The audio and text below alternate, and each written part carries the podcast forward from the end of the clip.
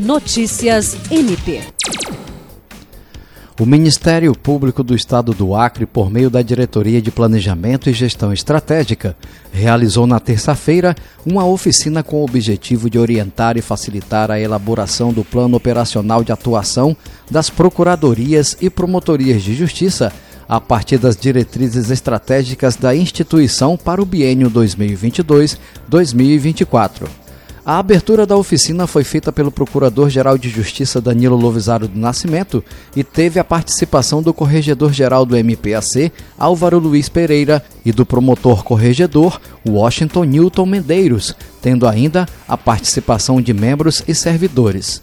Em sua fala, Danilo Lovisaro destacou que a oficina busca capacitar membros e servidores do Ministério Público para a elaboração do plano operacional de atuação, sendo um instrumento de planejamento das atividades finalísticas do Ministério Público.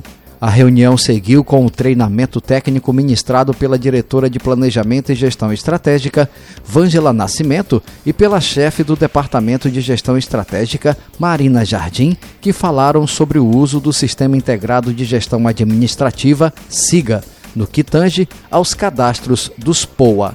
Jean Oliveira, para a Agência de Notícias do Ministério Público do Estado do Acre.